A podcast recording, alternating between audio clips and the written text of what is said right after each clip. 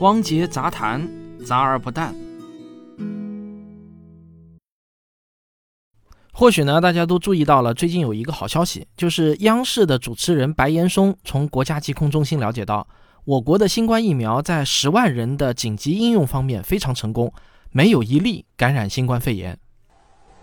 我们知道，在国内呢，有接近十万人，其实作为这个特殊的人群，先打了这样的一个疫苗，也可以从某种角度来说是紧急应用。他们是谁？效果如何？这么大的一个人群？嗯，啊，到现在为止，啊，效果非常好，啊，没有出现副作用，而且呢，跟大家说呢，呃，到现在为止，打疫苗的这些人当中，没有一例，啊，这个患新冠肺炎的，啊，这是这是确实我们。啊，观察到的，嗯，这确实呢是一个振奋人心的好消息。但是呢，我还是希望大家要保持冷静，因为这个消息其实与我国的疫苗能不能在年底上市，它没有什么直接关系。因为决定疫苗能不能上市的唯一决定因素是疫苗三期临床试验的结果。这十万人无一感染，也并不是我国新冠疫苗三期试验成功的证据。为了能够让你充分的理解我刚才说的这个观点啊，你得先了解两个不同的概念，一个呢叫应急使用，一个啊叫三期临床试验。这两件事情呢都是需要药监局批准的，他们的实施方案不同，目的也是不同的。应急使用的逻辑呢是这样的，因为通过一期、二期试验之后，疫苗的这个安全性风险啊已经很低了，只是呢我们不知道它的有效性啊，准确的说呢是保护率是多少。但是在目前的特殊情况下，药监局批准让那些高风险的人群可以先使用起来。如果疫苗有效啊，那就最好了。那即便是疫苗无效，也没什么坏处，对吧？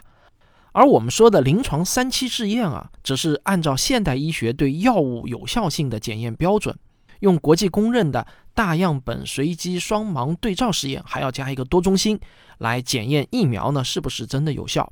只有三期试验结束之后，得到了满意的结果，那药监局才能批准疫苗正式上市。这是一个非常严肃的科学问题啊，半点马虎不得。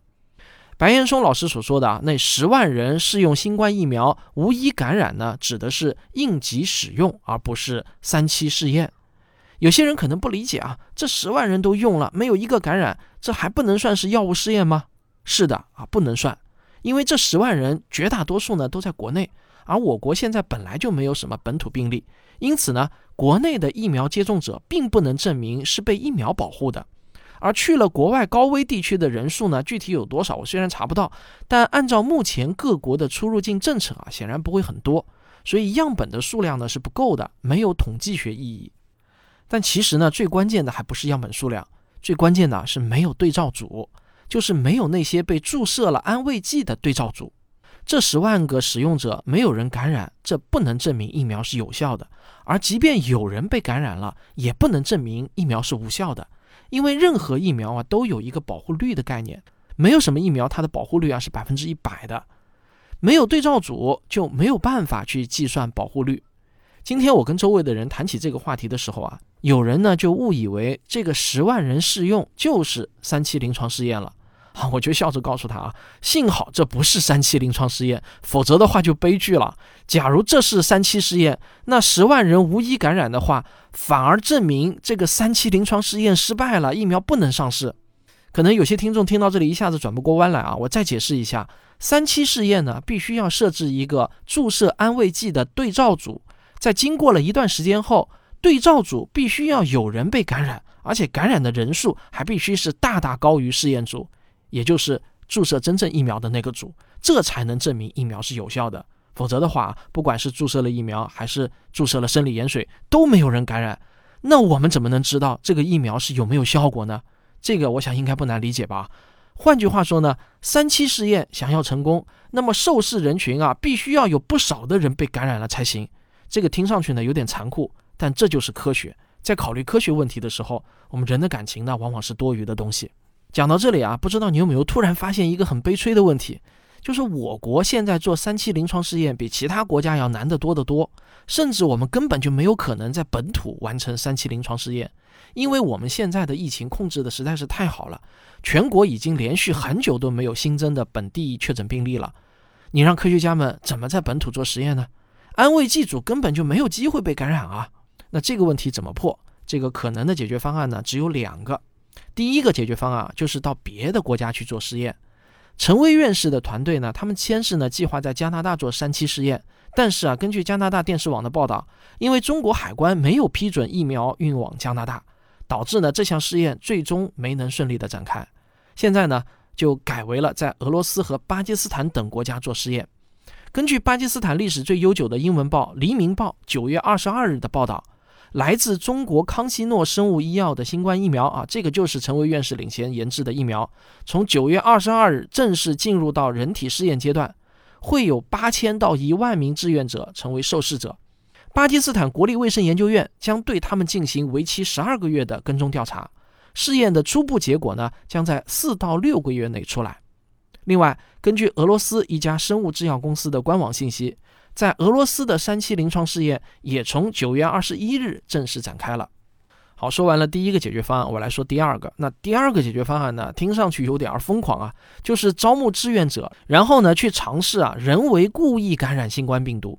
我知道我说出这个啊，很多人脑海里可能浮现出了邪恶的七三幺部队做人体试验的场景啊。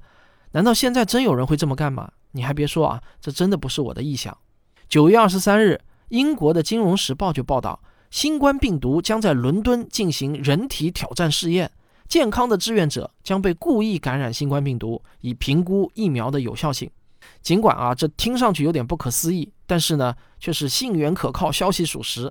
我刚开始啊，也有点不敢相信，但这件事情呢，真真切切的确实发生了。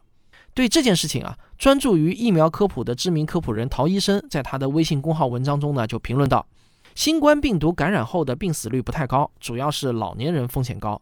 所以啊，如果年轻志愿者参与试验，承担的风险会小很多。另外，试验在受控环境下开展，万一志愿者出现严重的健康问题，可以及时抢救。其次，所有的志愿者都知情同意，而且明知在安慰剂组的感染风险会远远大于疫苗组。如果疫苗有效的话。陶医生说：“请不要用普通的伦理道德来否定疫苗人体挑战试验。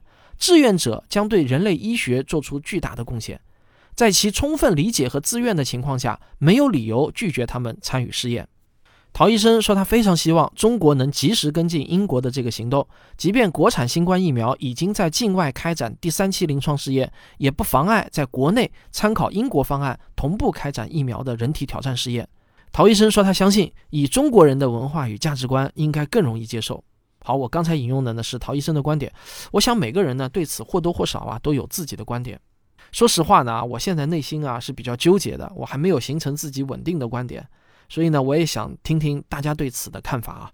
不得不说啊，我国现在面临一些小小的尴尬，我国的疫情控制的。我觉得是全世界最好的，这值得庆贺。但同时呢，这却客观上给我国的疫苗研发带来了很多的不利条件。因为三期试验在国外做，必然会遇到种种的麻烦和困难，不可能像在本土做那样便利，对吧？我在美国临床试验数据库中查到，由陈薇院士领衔的新冠疫苗三期临床试验的开始日期呢是二零二零年的九月十五日，预计初步完成日期是二零二一年十二月三十日。最终完成日期呢是二零二二年一月三十日。这项试验将需要四万名十八岁以上的成年人参与者，这些受试者将在全球多个地方招募，他们将被随机分成试验组和安慰剂对照组。结果的评估呢将采用四盲法，也就是说啊，分组情况对受试者、医生、研究人员以及结果评估者都是不公开的。那也只有这样。才能确保评估结果是客观、公正、符合科学性的。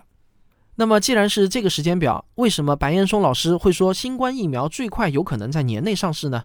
因为有业内人士跟我说啊，如果在各国的试验结果非常好的前提下，也不排除提前取得成功的可能性。只是呢，年内就全面上市的这个可能性还是比较低的。因为三期临床试验是很严肃的科研活动，科研的结果也并不会因为我们的美好愿望而改变。新冠疫苗一旦上市，那接种的人可不是几十万、上百万了，而是数以亿计的。